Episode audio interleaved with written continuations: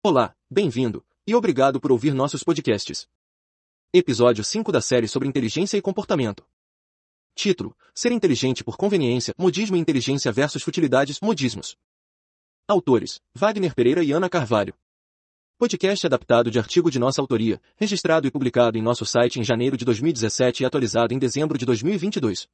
Lido por voz artificial de alta qualidade. Parte 1. Como muita coisa, ser inteligente ainda que relativamente sutil e inconscientemente está virando moda. Muitos dão uma de inteligente, mas não têm conhecimentos, habilidades mentais e sensoriais mínimas essenciais, não têm sede de conhecimento, curiosidade, não se esforçam, não se dedicam, dentre outros que dão base para serem realmente inteligentes. E pior, não têm um mínimo necessário de sensatez e raciocínio lógico, autoconhecimento e de empatia, não têm opinião própria, nem imparcialidade, dentre várias outras coisas que ajudam na construção de pessoas realmente inteligentes. Ser inteligente de verdade não é difícil. A grande maioria dos seres humanos é mental e sensorialmente saudável e pode ser verdadeiramente inteligente e sábio, basta querer, buscar e se dedicar. Quanto mais cedo começar, mais inteligente e sábio será. Alguns dos principais limitadores, que nós mesmos somos responsáveis, são preguiça, consciente e inconsciente, relaxamento mental, falta de dedicação, se escorar se guiar por mitos, falsos conceitos, falsas verdades, ideias antiquadas, preconceitos e medos, falta de sensatez, de raciocínio lógico, dentre outros. Outro grande limitador é ter vergonha de assumir que não sabe, e ou de aprender com pessoas mais jovens, mais velhas e ou do sexo oposto ou com homossexuais. Os humanos podem ser inteligentes para várias áreas ou para algumas poucas, ou seja, basicamente, podem saber muito de alguns poucos temas, assuntos, atividades ou saber um pouco de muitos. Para isso, basta querer. Em um rápido adendo, pessoas que estudam e ou entendem de vários temas, assuntos e ou atividades, são conhecidos como polímatas. Voltando ao tema principal, muitas pessoas se limitam, e destas, quase todas dizem que só são capazes, só sabem fazer uma ou duas coisas, mas na maioria dos casos subconscientemente têm medo, vergonha e ou preguiça de buscar aprender, estudar e entender novidades. Com isso, acabam perdendo muito, se limitando. Das muitas pessoas que não são tão habilidosas mentalmente como poderiam, algumas até querem ser mais habilidosas, mas não investem, principalmente tempo nisso. A grande maioria não busca de verdade ser verdadeiramente inteligente, simplesmente fingem que são para se destacarem social, profissional e comercialmente. Há pessoas que viajam o mundo e ou leem um monte de livros e acham que o conhecimento que adquiriram os fazem inteligentes. Cultura é um elemento muito importante para a inteligência, porém ser inteligente é muito mais que ter cultura, assim como ser sábio é mais que ser inteligente. Como digo no primeiro de forma mais detalhada, e em outros artigos desta série, ser inteligente é basicamente ter no mínimo boa capacidade cognitiva, de captação, análise, interpretação, compreensão, ter capacidade de discernir e julgar informações, dados, cenários e situações, é ser criativo, inventivo, saber gerar soluções, novos conhecimentos, ideias e ou teorias baseadas no conhecimento adquirido através de estudos, investigações, análises e outros, e a capacidade de resolver problemas. Gerar soluções, e se adaptar a situações nunca antes encontradas. Em outros artigos desta série daremos algumas dicas para quem quer realmente ampliar o potencial intelectual. Parte 2. Inteligência versus futilidades, modismos. Na maioria dos casos, quanto menor o nível intelectual e ou de habilidades, consciente ou subconscientemente de uma pessoa, maior a tentativa de compensar sua falta de habilidade, mas não buscando serem mais cultas, inteligentes, habilidosas, e sim, usando coisas relativamente fúteis, para de alguma forma mostrar parecer ser melhor, e até mesmo parecer ser inteligente. Muitos verdadeiramente inteligentes também podem comprar produtos da moda, mas a grande maioria não se liga em modismo, dando preferência à funcionalidade e conforto.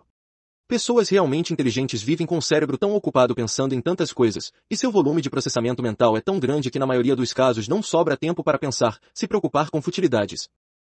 Não é que pessoas inteligentes não andem arrumadas, bem vestidas, não sejam charmosas, elegantes e ou não tenham bom gosto. Muitos também se vestem bem e usam bons produtos, roupas e acessórios de qualidade. Agora vestir-se bem, ter bom gosto, melhor dizendo, viver bem, nem sempre tem a ver com usar coisas caras, mas sim, que preferem coisas mais funcionais, inteligentes. Muitos buscam unir o útil ao agradável, manter um equilíbrio, porém sempre priorizando o lado eficiente, funcional, mais que a beleza. Obviamente que se puder ser eficiente, inteligente, prático, funcional, bom e bonito, melhor.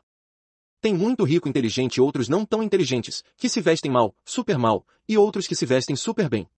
Nem sempre quem se veste mal é por pondurismo, mas sim por não se ligar. Em outras palavras, inteligentes ou não, é possível ver alguns dos homens e mulheres mais ricos do mundo com roupas caríssimas, mas que não combinam com seus corpos, personalidades, dinâmicas e ou com o momento situação, enquanto se vê facilmente pessoas não tão inteligentes e ricas muito bem vestidas. Infelizmente a maioria dos brasileiros, em alguns estados e cidades mais que em outros, julgam, classificam outras pessoas pelo que usam, vestem e até pelo sotaque, regionalismo, forma de falar e não pelo seu potencial intelectual, sua inteligência. Enfim, inteligência não tem a ver com modismos, produtos caros ou baratos. Por isso a frase quem vê cara não vê coração pode ser dita quem vê cara não vê potencial intelectual. Pessoas que classificam, julgam sem de fato conhecer, buscar ouvir e analisar outras, considerando apenas o que vestem, usam, o modo como falam, são preconceituosas, e pior, não são muito inteligentes.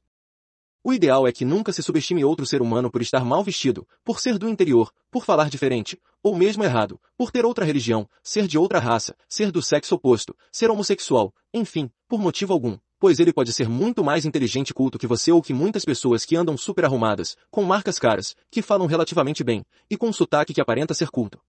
Falar bem também não é sinônimo de inteligência. Muitas pessoas falam super bem, mas são super limitadas intelectualmente. Falar bem está mais relacionado a decorar, que analisar e processar informações e ser criativo, inventivo. Antes que algum chato fale idiotices, não estou dizendo que todos que falam bem não são verdadeiramente inteligentes, só estou dizendo que muitos não são tão inteligentes como demonstram ou aparentam. Há pessoas que falam bem e se sentem superiores a todos os outros.